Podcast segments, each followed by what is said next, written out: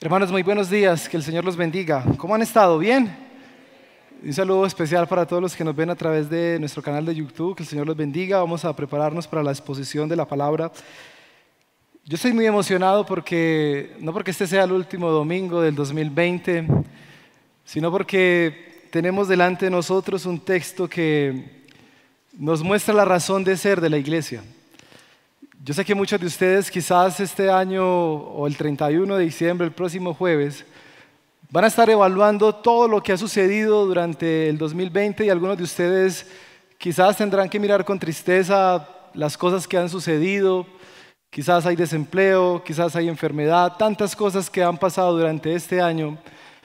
Pero yo quisiera proponerles esta mañana que a la luz de la palabra nosotros evaluemos el año no por las cosas que conseguimos materialmente, sino por la obra de Cristo a favor nuestro y por el conocimiento que nosotros vamos adquiriendo durante los años de vida y sobre todo el conocimiento que usted adquirió este año de Cristo Jesús. Una de las cosas que yo le he dicho a las familias, a los jóvenes, es que Dios intencionalmente nos encerró. Y ese encerrarnos en casa hizo que volviéramos a Él. Quizás usted este año leyó más la Biblia. ¿Quiénes leyeron más la Biblia este año? A ver, yo veo. Muy bien. Quizás usted memorizó más pasajes de las Escrituras. Quizás usted compartió más con sus hijos la palabra de Dios. En fin, todo año no se evalúa por lo que uno consiguió o dejó de conseguir, sino que uno lo debe evaluar a la luz de la palabra, qué tanto he conocido a Dios durante este 2020.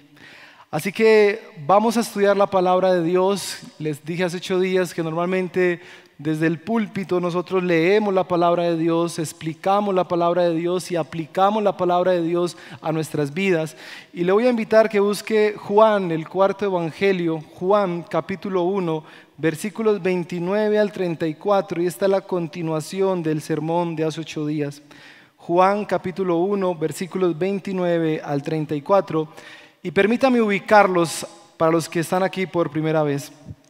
Hace ocho días nosotros aprendíamos que Dios había dicho a través del profeta Malaquías que iba a enviar un mensajero. Iba a enviar un mensajero que iba a anunciar la venida del Salvador. Nosotros aprendimos hace ocho días que Dios envió ese mensajero llamado Juan el Bautista. Y lo que hizo Juan el Bautista fue preparar, allanar el camino para el Mesías. Hace ocho días nosotros aprendíamos a través de un acróstico. ¿El acróstico era cuál? ¿Quién lo recuerda? Pilas, pues. Muy bien. Aprendíamos pilas, pues, como un acróstico donde aprendimos los, por la P los personajes, por la I el interrogatorio que se le hizo a Juan el Bautista, la respuesta correcta, él no era el Mesías, él simplemente era la voz que anunciaba el mensaje y tuvimos algunas aplicaciones y finalizamos suplicando a Dios su misericordia. Eso ocurrió hace ocho días.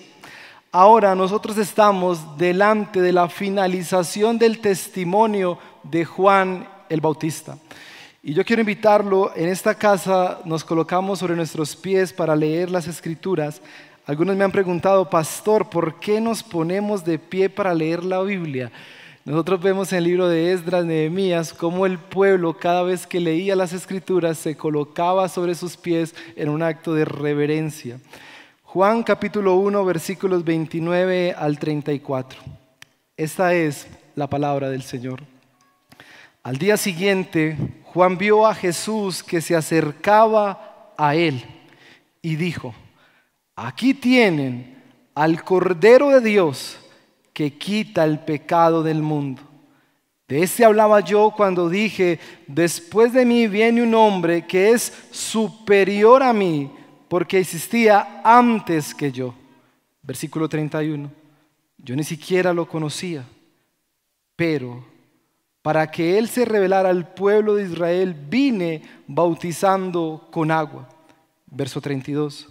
Juan declaró, Vi al Espíritu descender del cielo como una paloma y permanecer sobre él. Versículo 33, yo mismo no lo conocía, pero el que me envió a bautizar con agua me dijo, aquel sobre quien veas que el Espíritu desciende y permanece, es el que bautiza con qué hermanos? Con el Espíritu Santo. Yo lo he visto y por eso testifico que este, ¿quién es este? Cristo es el Hijo de Dios. Oremos. Señor, nosotros estamos delante de tu palabra. Danos tu gracia para comprenderla y escucharla esta mañana. Tú conoces la necesidad de cada hermano y amigo que está esta mañana. Yo te suplico, Señor, que tú salves a todos aquellos que están lejos de ti, que tú quites toda mentira de creer que con solo tener un lenguaje bonito, decir que creo en Dios, pero no vivir conforme a tu palabra, quita esa mentira, Señor, y tráenos al arrepentimiento y muéstranos a Cristo, al Cordero, a tu Hijo, y llenos de tu Santo Espíritu. Yo te suplico, Señor, que me des la gracia, tu Santo Espíritu, para trazar con fidelidad las escrituras, Señor, para que tu nombre sea glorificado. En tus manos estamos, Señor. Háblanos esta mañana. Te lo pido en el nombre de Cristo Jesús. Amén y amén. Muy bien, hermanos, pueden sentarse. No sé si me pueden bajar un poco de brillo. Muy bien, hermanos. Nosotros cuando leemos la palabra de Dios, luego explicamos la palabra de Dios. Y vamos a tener la explicación de este pasaje. Y lo primero que yo quiero introducir en la explicación de la palabra es darles la idea principal de este texto bíblico. Las escrituras tienen ideas principales que nos permitan tener la ruta de estudio y nos permiten descubrir qué era lo que el autor bíblico, inspirado por Dios, quería decirnos a todos nosotros. Así que de este pasaje, su idea principal es la siguiente. Juan, Juan el Bautista, va a declarar que Jesús es el Mesías y lo que va a hacer Juan el Bautista es mostrarnos la misión e identidad del Mesías, o sea, de Cristo. Así que cuando usted vuelva a leer este pasaje de Juan capítulo 1, versículos 29 al 34, siempre piense que su idea principal es la siguiente. Juan el Bautista va a dar testimonio de que Jesús es el Mesías y la forma en que lo va a hacer, Él nos va a explicar la misión del Mesías y la identidad de nuestro Mesías. Por lo tanto, la estructura de nuestro texto es una estructura sencilla tiene al menos dos puntos principales que nos va a permitir guiarnos en una ruta de estudio. Así que en pantalla va a aparecer una ruta de estudio que quisiera proponerles esta mañana. Para los que les gusta tomar nota, el título de este sermón es Dios envía al Salvador. Y la ruta de estudio que les quiero proponer es, primer punto, la misión de Cristo. Ese es nuestro primer punto, la misión de Cristo, y está en el versículo 29. Vamos a ver un segundo punto y es la identidad de Cristo, y eso lo vamos a ver en los versículos 30 al 34. Y finalmente vamos a ver unas conclusiones del texto bíblico y finalizaremos con las aplicaciones para nuestra vida. Así que la Biblia es fácil de entender, hermanos, cuando nosotros disponemos nuestro corazón a escucharla y aplicarla. El texto bíblico dice que si hoy escucharas la voz de Dios, no endurezcas tu corazón y permitamos que el Señor ministre nuestras vidas. Ahora, desarrollemos nuestro primer punto en esta ruta de estudio bíblico. Primer punto, la misión de Cristo. Algo que usted puede notar en el pasaje bíblico, el versículo 29, es que el autor Juan nos va a ubicar en el tiempo. ¿Cuándo ocurrió esto? Esto ocurrió hace más de 2020 años y ocurre 24 horas después de que Juan el Bautista está confrontando o está siendo interrogado por los fariseos, por los escribas y los levitas y él mismo está dando testimonio de Cristo. Este pasaje ocurre 24 horas después, así que el testimonio que Juan el Bautista va a hacer es el siguiente. Piense, hace ocho días les decía, el top 10 de los predicadores era Juan el Bautista. La gente venía a ver a Juan el Bautista. Era la época, la gente se acercaba de toda región. Y lo que Juan el Bautista va a hacer en este momento es lo siguiente. Él se detiene y ve que Cristo se acerca a él. Juan el Bautista parece que con voz de trompeta le está diciendo a la gente, mirad, parad, escuchad lo que les voy a decir. Ahora, traslade su imaginación a 2020 años atrás. Un hombre está diciendo fuertemente, parad, mirad, escuchad lo que les voy a decir. Ahora, yo creo que todos nosotros hubiéramos mirado a quien está señalando Juan el Bautista. Y lo que Juan el Bautista va a hacer es señalar a Cristo y decir esas palabras, Cristo, he ahí el Cordero de Dios. Ahora, hay una pregunta que sugiere nuestro pasaje bíblico y es, ¿qué significa ese tema del Cordero de Dios? ¿Qué es el Cordero de Dios? Porque observe algo, mis hermanos. Cuando Juan el Bautista empieza la predicación de, la palabra, él no comienza invitando a los hombres diciéndoles, vengan para que prosperen, vengan para que sus enfermedades sean quitadas, vengan para que sus matrimonios sean restaurados. No, Juan el Bautista comienza con un mensaje de muerte. He ahí el Cordero de Dios. El pueblo de Israel entendía que el Cordero era un Cordero que se sacrificaba Ahora, el mensaje del Evangelio antes de comenzar el ministerio de Cristo comienza con una muerte sacrificial. Juan el Bautista está anunciando que ese cordero tenía que morir. ¿Por qué? Mis hermanos, la razón por la que el cordero tenía que morir es porque la misión, y escúcheme bien esto, la misión la misión de Jesús es liberar a los hombres de su pecado. La misión de Jesús es liberarnos de la esclavitud a la cual el pecado nos tiene sometidos. La Biblia dice que el que practica el pecado es esclavo del pecado. Y usted me dirá, pastor, ¿eso cómo se ve? ¿Alguna vez usted ha hablado con personas que luchan con la droga? Que ellos siempre prometen y dicen, no lo voy a volver a hacer pero están tan esclavizados a ese pecado que por mucho que ellos tengan el lenguaje de decir me arrepiento no lo vuelvo a hacer, las cadenas de ese pecado vuelven y lo arrastran. ¿Ha conocido gente que lucha con el alcohol? Que después del 24, no, digamos 26, todo amanecidito a la familia y le dice, familia, no me vuelvo a tomar ni una copa. Pero llega el 31 y ¡pa! ¿Por qué, mis hermanos? Porque cuando estamos esclavizados del pecado, no somos capaces de liberarnos por nuestras propias fuerzas. Cuando tú y yo somos esclavos de la mentira, por mucho que usted diga, yo no voy a volver a mentir, si eres esclavo de la mentira, esas cadenas te volverán a jalar y volverás a mentir. Por eso es muy importante entender que la misión de Cristo era venir a este mundo a liberarnos a todos nosotros de nuestro pecado, a quitar y romper las cadenas de esclavitud, mis hermanos. Por lo tanto, el plan de Dios para la humanidad es redimirnos de los pecados a través de la persona de Cristo Jesús. El mensaje, ¿saben cuál es? El Evangelio, las buenas noticias. El método es la predicación y los mensajeros o el ejército que Dios utiliza. Somos nosotros, hombres vil y menospreciados, pero que Cristo rescató para su gloria. Así que cuando tú pienses en ese cordero, en esa misión que él tenía hacia la humanidad, él vino a rescatarnos del pecado.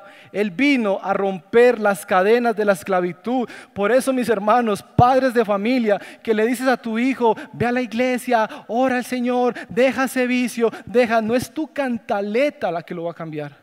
Es el poder del Evangelio es que tu hijo venga a la cruz y reconozca a Cristo como Señor y Salvador.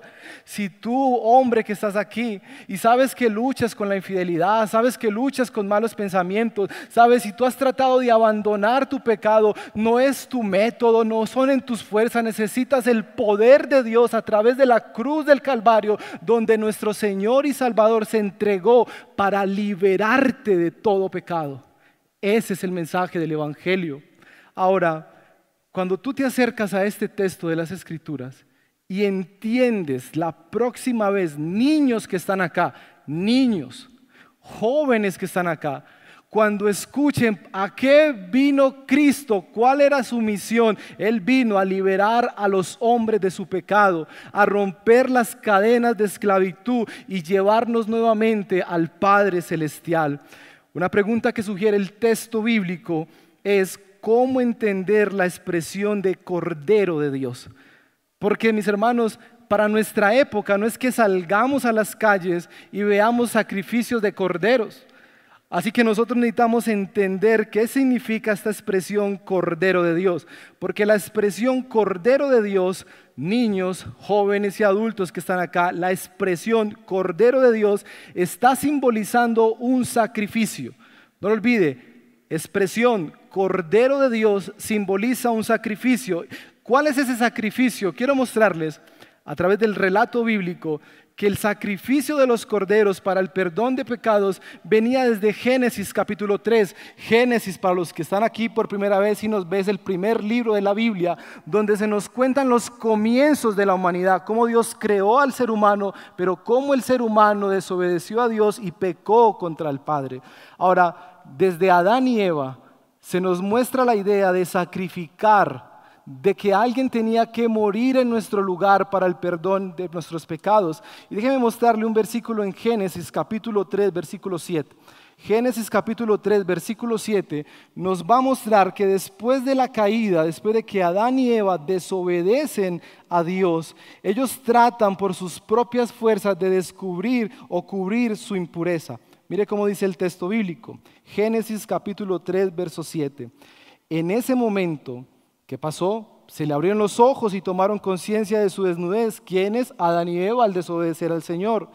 Por eso, y preste mucha atención a esta parte, por eso para cubrirse, cubrirse de qué? De su desnudez, entretejieron hojas de higuera. Mis hermanos, esto no es otra cosa, nada más que siempre los seres humanos hemos querido hacer nuestras propias obras para justificarnos delante de Dios. Pastor, deme un ejemplo. Cuando nosotros mismos decimos, es que yo no maté a nadie, yo me porto muy bien, yo llego temprano al trabajo, yo le he dado los traídos a los niños. ¿Cómo Dios no me ha de bendecir? Mis hermanos, ¿saben qué dice la Biblia? Que nuestras obras son trapos de inmundicia delante de un Dios santo y poderoso. Lo que Adán y Eva estaban haciendo aquí era tratando a través de sus obras cubrir su desnudez, pero Dios una vez más va a mostrar en las escrituras que nuestras obras son trapos de inmundicia, que no es lo bien que te portes, que no es el lenguaje bonito que tengas, que no es lo mucho que tú des a los pobres, porque todo eso son trapos de inmundicia delante de Dios. Tú y yo estamos desnudos delante de Él y necesitamos algo más grande y poderoso que nos salve. Por lo tanto, Génesis capítulo 3, versículo 21, va a mostrar lo que hizo Dios con ellos. El versículo 21 dice, Dios el Señor hizo ropa de pieles para el hombre y la mujer y los vistió. Mira el sentido del pasaje bíblico. Porque Adán y Eva se han cubrido, pero Dios lo que ha hecho es diciendo, mire, lo que ustedes han hecho no me sirve lo voy a quitar. Y lo que hace es ver el primer sacrificio en la Biblia. Alguien tuvo que morir, las pieles de animales.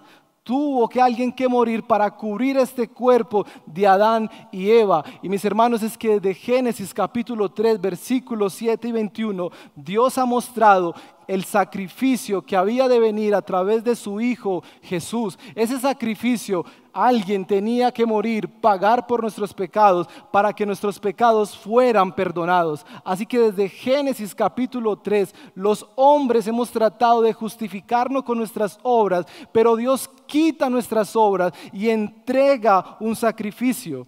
Pero no solamente está en Génesis 3. Y yo hablo a todos aquellos que han tratado de hacer obras, portarse bien, dar a los pobres, todas esas cosas son bonitas en sí, pero nada de eso va a servir para tu salvación. Nada. Ahora, hay un libro en la Biblia llamado el libro de Levítico en el Antiguo Testamento, donde Dios va a detallar diferentes sacrificios al pueblo de Israel. Y Dios le está diciendo al pueblo de Israel que deben presentar unos sacrificios para que tengan la remisión de sus pecados. En especial, hay unos sacrificios que servían para espiar la culpa y el pecado. ¿Cómo funcionaban estos sacrificios? Preste atención a esto, niños. Estos sacrificios tomaban un animal, un animal que era limpio y sin ningún defecto, era quizás una oveja bonita, gorda, era la mejor para poderla sacrificar delante de Dios. Y lo que se destaca de los sacrificios es que alguien tenía que morir, tenía que haber derramamiento de sangre, alguien inocente moría por un culpable. Ahora, una vez más, Dios muestra desde Génesis capítulo 3 y en Levítico que alguien tiene que morir para el perdón de los pecados, porque Dios es santo, Dios es justo, Dios no puede pasar por alto las ofensas del mundo. Alguien tiene que morir.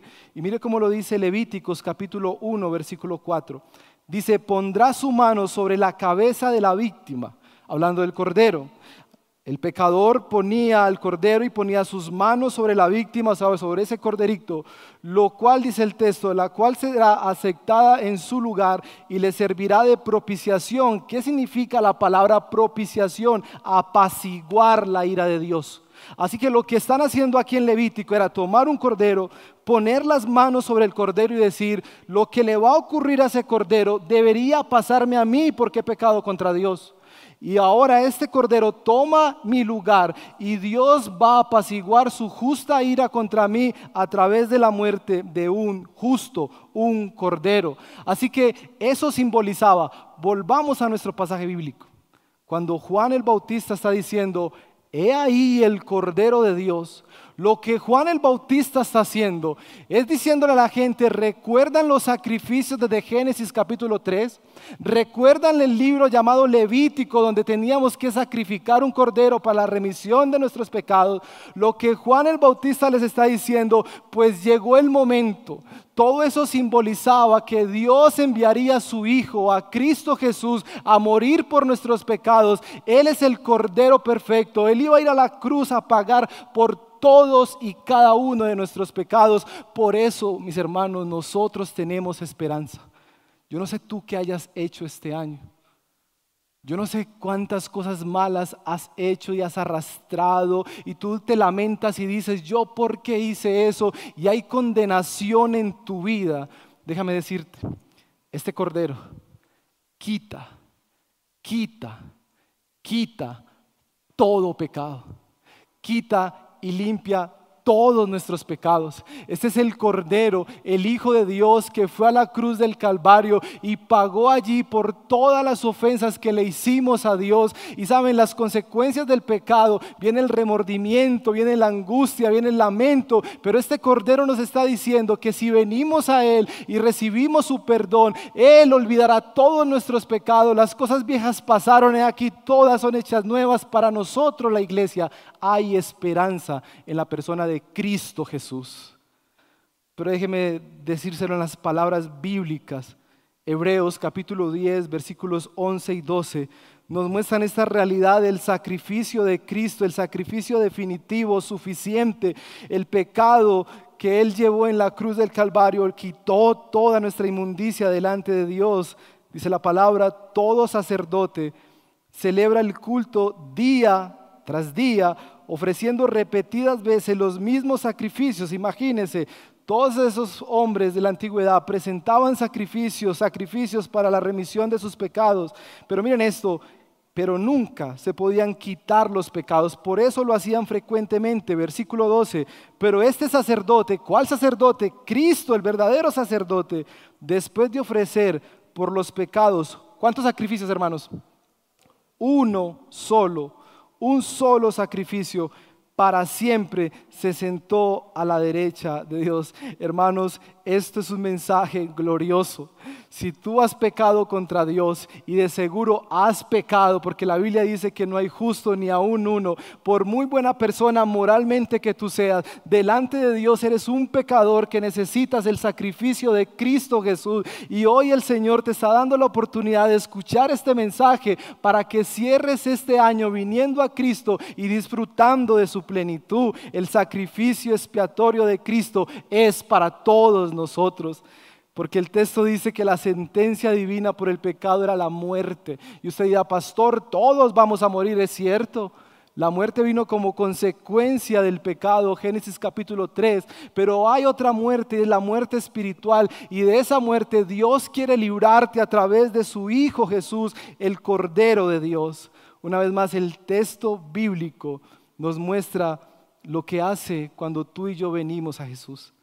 Primera de Pedro 3:18 son palabras gloriosas para todos aquellos que hemos puesto nuestra fe en Cristo, porque dice el pasaje, porque Cristo murió por los pecadores una vez por todas, el justo, el cordero justo, por los injustos, por todos nosotros. ¿Con qué propósito? La misión, llevarnos a, llevarnos a todos nosotros delante de Dios. Dice el texto para finalizar, Él sufrió la muerte en su cuerpo, pero el Espíritu hizo que volviera a la vida. Mis hermanos, Cristo tenía la misión de liberarnos del pecado.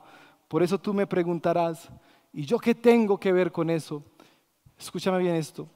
La justa ira de Dios venía sobre ti. Y lo que hizo nuestro Señor Jesucristo fue tomar tu lugar y desviar la ira de Dios hacia su propio Hijo. Ahora, a través de Cristo, si tú vienes a Él en fe y arrepentimiento, el Cordero de Dios, ahora nosotros somos el objeto de la misericordia y de la gracia de Dios, no de la ira. Por eso es importante entender que Cristo es el sacrificio perfecto presentado por Dios para el perdón de todos nuestros pecados.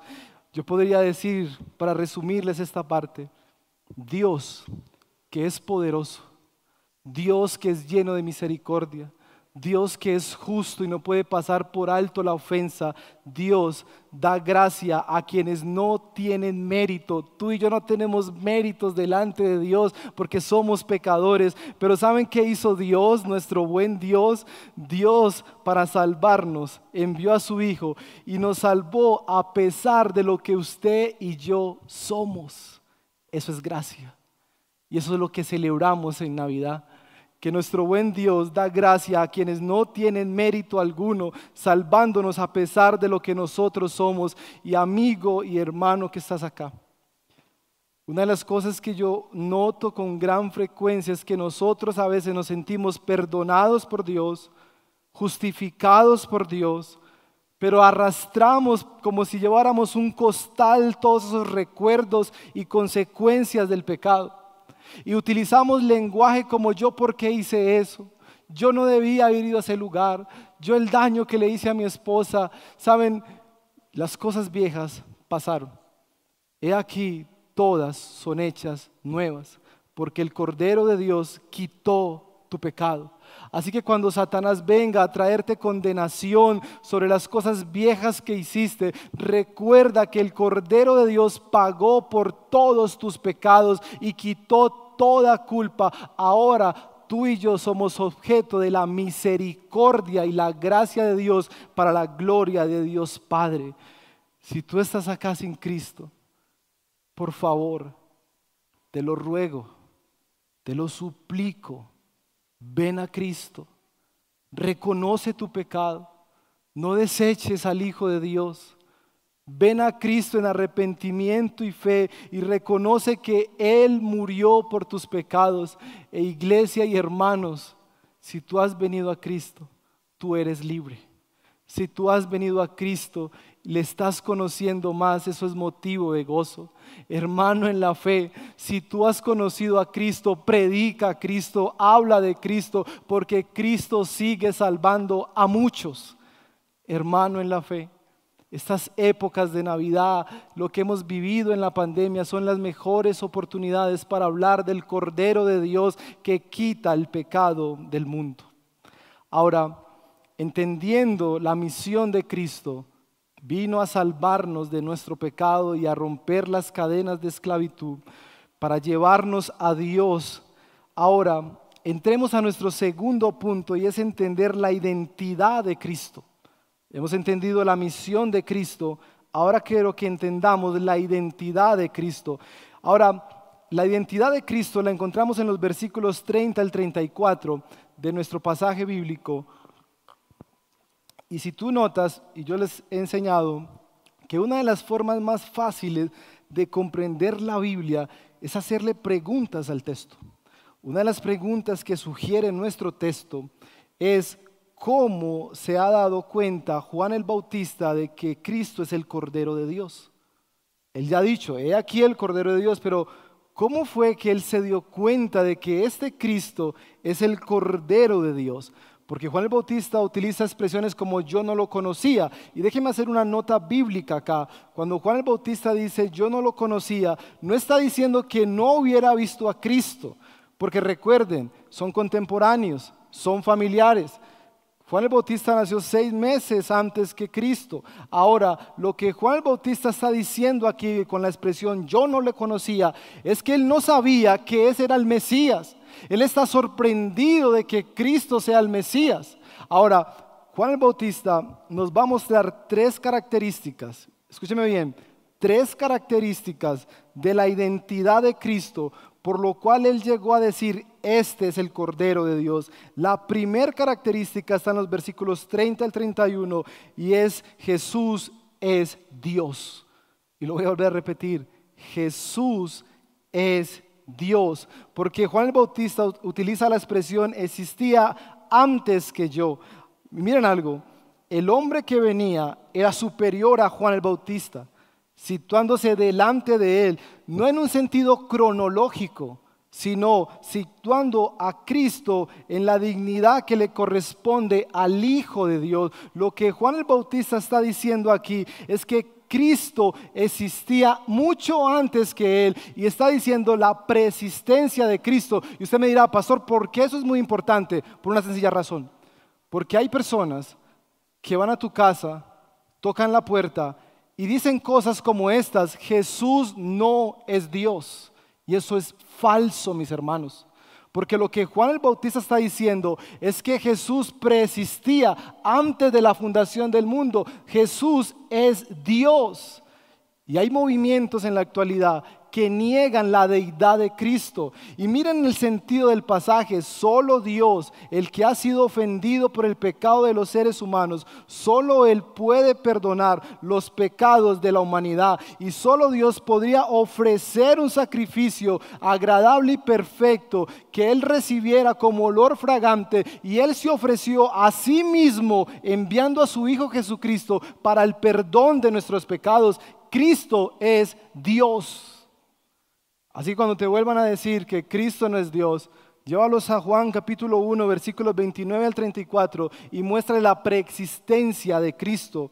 Pero lo segundo, yo quiero llamar su atención acá, Juan está diciendo, Él es Dios, y lo segundo es Jesús está lleno del Espíritu Santo. Y esto es muy importante en nuestro pasaje porque este es el ungido de Dios. Recuerdan hace ocho días les dije que Dios en el Antiguo Testamento ungía a menos tres oficios. Ungía a los reyes para gobernar, ungía a los profetas para anunciar el mensaje y ungía a los sacerdotes porque eran los intermediarios entre Dios y los hombres. Ahora, lo que está diciendo Juan el Bautista es que este Cristo ha sido ungido por el Espíritu de Dios. ¿Para qué? Y mire cómo lo dice Isaías capítulo 61, versículo 1, y va a aparecer en pantalla. Isaías 61, versículo 1 dice, el Espíritu del Señor Omnipotente está sobre mí, por cuanto me ha ungido, ¿para qué? Para anunciar buenas nuevas a los pobres, me ha enviado, ¿para qué? A sanar a los corazones heridos, a proclamar liberación a los cautivos y dar libertad a los prisioneros. ¿Cuál es la misión de Cristo? Dar libertad.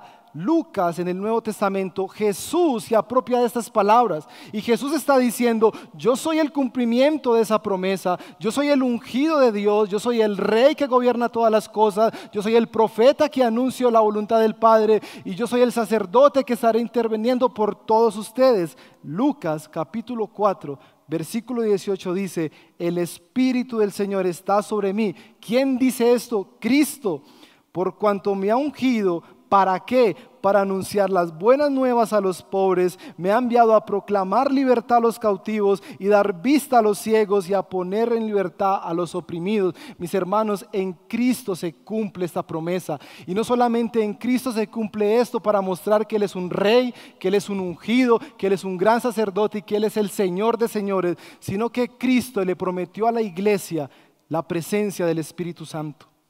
Cristo le prometió a todos los creyentes de todas las épocas que derramaría su Santo Espíritu para recordarnos las palabras del Padre, para llevarnos al convencimiento de nuestros pecados. Mis hermanos, si tú vienes a Cristo hoy, heredarás la promesa del Espíritu Santo y usted me dirá, pastor, ¿para qué la promesa del Espíritu?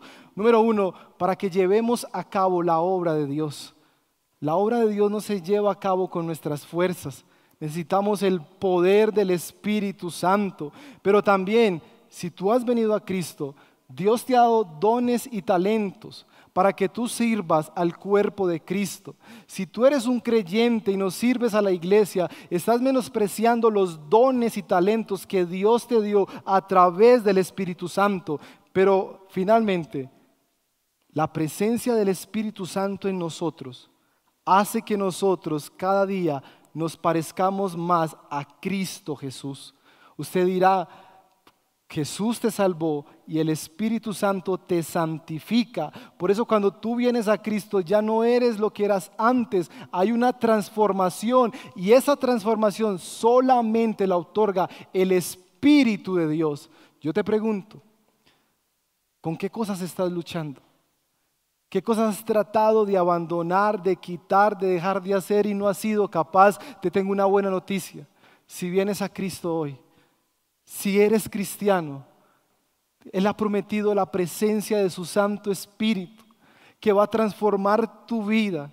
Aún las personas se van a dar cuenta que el que mentía ya no miente, el que roba ya no roba. ¿Por qué? No porque Él sea muy buena persona, no, porque Cristo lo salvó, lo llenó de su Santo Espíritu y ahora nosotros podemos responder a la voluntad de Dios. Por eso necesitamos el Espíritu de Dios en nuestras vidas. ¿Necesitas al Espíritu Santo? Necesitas un cambio profundo en tu vida. Necesitas al Espíritu de Dios. Y vino a través de la obra del Cordero. Alguien diría cualquier testimonio como los que dimos ahorita, cualquier avance de la obra misionera, el redil de Caldas y las futuras obras que abramos, cualquier manifestación del carácter de Cristo en nosotros, solo proviene por el Espíritu de Dios, nada más, para que la gloria solamente sea para el Padre. Así que Juan el Bautista ha mostrado la identidad de Cristo. Él es Dios, Él está lleno del Espíritu Santo y finaliza con esto. Jesús es el Hijo de Dios. Verso 34. Ahora, ¿por qué es importante entender que Jesús es el Hijo de Dios? Por una sencilla razón. Lo que el pasaje bíblico está diciendo junto a otros pasajes es que Jesús y el Padre son íntimos, son uno. Y lo que está haciendo Jesús es revelarnos la voluntad del Padre. En otras palabras, en el Hijo se ha revelado el Padre. En el Hijo ha estado en medio de nosotros, o sea, Dios en medio de su pueblo. Por eso es importante entender la última declaración de Juan el Bautista diciéndonos, este es el Hijo de Dios que ha venido a este mundo como un cordero para el perdón de nuestros pecados y revelarnos la voluntad del Padre. Por eso celebramos que Cristo es el Hijo de Dios que ha venido a revelar la voluntad de su Padre. Así que mis hermanos, ¿qué hemos aprendido esta mañana? Hemos aprendido, número uno, que la misión de Cristo es salvar a los pecadores y romper las cadenas de esclavitud. Que hemos aprendido esta mañana la identidad de Cristo. Él es Dios, no lo olvides. Cristo es Dios. Él es el ungido de Dios, lleno del Espíritu Santo. Por eso somos nosotros llenos del Espíritu de Dios. Y Él es el Hijo de Dios que vino a revelarnos la voluntad del Padre. Permítame terminar este sermón con algunas conclusiones y aplicaciones. No solamente nosotros leemos las escrituras, hemos explicado las escrituras y es mi oración al Señor que la próxima vez que te acerques a este pasaje tengas una mayor comprensión, pero sobre todo que veas a Cristo. Permítame mostrarles algunas conclusiones de este texto bíblico. Y la primera es, Cristo, nuestro Señor Jesucristo, es el cordero sacrificial que Dios prometió desde el Antiguo Testamento. Por lo tanto, Jesús es el medio que Dios ha provisto para quitar, quitar todos los pecados del mundo. No tenemos otro medio, solo Cristo. Y mi amigo que estás acá, si eres de la religión tradicional y todavía crees que la Virgen María fue la que murió, déjame decirte que en este pasaje no encontramos algo así. Solamente hay un mediador entre Dios y los hombres y es Cristo Jesús. Ven a Él adóralo a Él, vive para Él. Una segunda conclusión de nuestro pasaje es que Cristo es Dios. Cristo, lleno del Espíritu Santo. Por lo tanto, no confiemos en nuestras propias fuerzas. Deja de decir que vas a cambiar en tus propias fuerzas. Deja de prometer cosas que no eres capaz. Mis hermanos, nosotros necesitamos buscar la fuerza del Señor. Nosotros necesitamos ser llenos del Espíritu Santo para hacer la voluntad de Dios. Una tercera conclusión de este texto bíblico es Jesús es el Hijo de Dios, es Dios entre los hombres, el enviado del Padre. Él ha bajado del cielo, niños, jóvenes y adultos que están acá. ¿Para qué bajó Cristo? Para darnos salvación y revelarnos la voluntad de nuestro Padre Celestial. Esas son tres conclusiones que sacamos de nuestro texto. Ahora permítame aplicarlo a su vida y a mi vida porque aún los pastores somos los más necesitados de la presencia del Espíritu de Dios y necesitamos entender con mayor comprensión la obra del Cordero. Una primera aplicación, amigos y hermanos que están aquí, usted ahorita va a salir a almorzar sabroso con su familia, quizás lo espera unos frijolitos o lo que haya hecho, pero lo voy a invitar que haga lo siguiente, comparte con tu familia ¿Y qué es lo que yo quiero que tú compartas con tu familia? Cómo la comprensión de Jesús como el Cordero de Dios ha transformado tu vida. Comparte eso con tu familia. Cómo entender que la obra de Cristo para el perdón de tus pecados, cómo eso ha transformado tu vida. Pero finalmente, hermanos, escúchenme bien, hermanos si el enemigo, Satanás, trata de poner en duda tu justificación, el perdón de tus pecados, trayendo condenación por los pecados practicados en el pasado, y quizás Satanás va a utilizar amigos, familiares, a veces utiliza la misma familia para decirte que usted no cambia, es que usted es horrible, es que usted lo que hizo. Recuerda que Jesús, recuérdalo por favor, Jesús es el Cordero de Dios. Y mire esta noticia, que quitó, quitó tus pecados, quitó los pecados practicados. Recuerda que Jesús es el Cordero que quita tu pecado y ahora tú eres libre para hacer la voluntad del Padre. Eres libre, eres un hijo de Dios. Y finalmente, hermanos, que estamos en batalla, que somos peregrinos en un mundo caído, que luchamos con el pecado. ¿Cuántos de aquí luchan con el pecado? Todos luchamos con el pecado. El pecado y nuestra naturaleza caída. Si estás aquí y estás luchando con algún pecado, si nos ves y luchas con uno o varios pecados, que te vence día tras día y tú dices, no soy capaz, no soy capaz, he visto a Cristo, pero esto no soy capaz. Pide a Jesús hoy, en medio de la oración y la alabanza, pide a Jesús que te llene de su Santo Espíritu. Él lo prometió. No los dejaré solos, les enviaré un consolador. ¿Por qué? Porque la vida cristiana es imposible, mis hermanos, es imposible vivirla en nuestras fuerzas. Necesitamos del poder del Espíritu Santo. Le invito a incline su rostro y responda a la pregunta, ¿qué te habló el Señor esta mañana?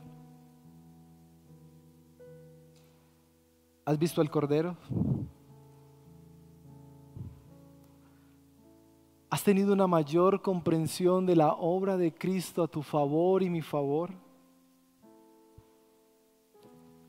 ¿Eres consciente que hemos pecado delante de Dios y que nuestras obras no justifican nuestros pecados, sino que el Padre ha enviado a su propio Hijo para que Él muera en una cruz? Él mismo envió el sacrificio para que fuera un sacrificio santo y perfecto. Ese es un nuevo y mejor pacto, el pacto de la gracia. Cristo muriendo por todos nosotros los pecadores. Y lo único que el Padre ha dicho es, ven en arrepentimiento y fe y confiesa que Jesucristo es el Hijo de Dios, que vino a este mundo a morir por tus pecados y por mis pecados. Y Él te llenará de su Santo Espíritu y empezarás a vivir la santificación, a hacer la voluntad de Dios. Él sacará la mentira que hay en tu mente y en tu corazón y pondrá la verdad que solo proviene de la palabra. Ven a Cristo. Si estás luchando con pecado y sientes que no eres capaz, póstrate delante de Cristo, suplica su perdón, suplica su presencia. Quizás son las mentiras, quizás no hay un fervor por leer la Biblia y escuchar la palabra. Suplica al Espíritu de Dios que venga con poder y te renueve. Suplica. Necesitamos al Espíritu de Dios, al Espíritu Santo, al precioso Espíritu del Padre. Él lo ha prometido a su pueblo. Señor, queremos ver a Cristo. Muéstranos nuestro pecado, pero a la misma vez, Señor, permítenos disfrutar a los que por tu gracia hemos venido a ti ya no somos llevados a la condenación, somos salvos. Y la mejor noticia que podamos escuchar durante el 2020, Señor, es esta, que Cristo quitó nuestros pecados. El mejor triunfo que podemos tener este año, Señor, no es en los negocios, no, no, no, es comprender la revelación bíblica de tu Hijo Jesús y vivir para su gloria. Y si este año al finalizar, Padre, nosotros podemos evaluar y decir que hemos sido transformados por el poder del Espíritu Santo, ha sido un gran año, Señor. Y aún, Padre, yo te ruego que personas que están aquí, que nos ven y que quizás se lamentaban porque este año ha sido un año difícil en el tema de la salud, de las finanzas, que hoy puedan ver a Cristo como su mayor tesoro y celebrar que el Cordero de Dios quitó los pecados, ahora podemos venir a ti, recibir tu misericordia y tu gracia y confiar que en nuestras vidas no pasará nada que tú no quieras, porque tú eres soberano. Ese es nuestro deleite, Señor. Tú eres poderoso. Yo te invito, tómate 30 segundos, ahí con tus ojos cerrados.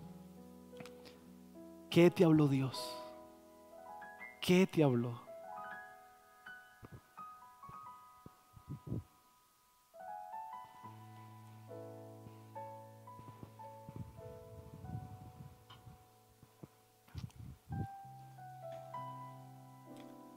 Le invito, póngase sobre sus pies para cerrar.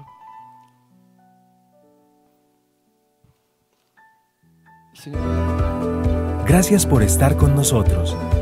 Valoramos que tomaras estos minutos para conectarte. Si este mensaje ha impactado tu vida y quieres hablar con alguien al respecto o pedir oración, escríbenos. Será un gusto servirte. No olvides, suscríbete a nuestro canal de YouTube para recibir notificaciones de más mensajes como este. Hasta pronto.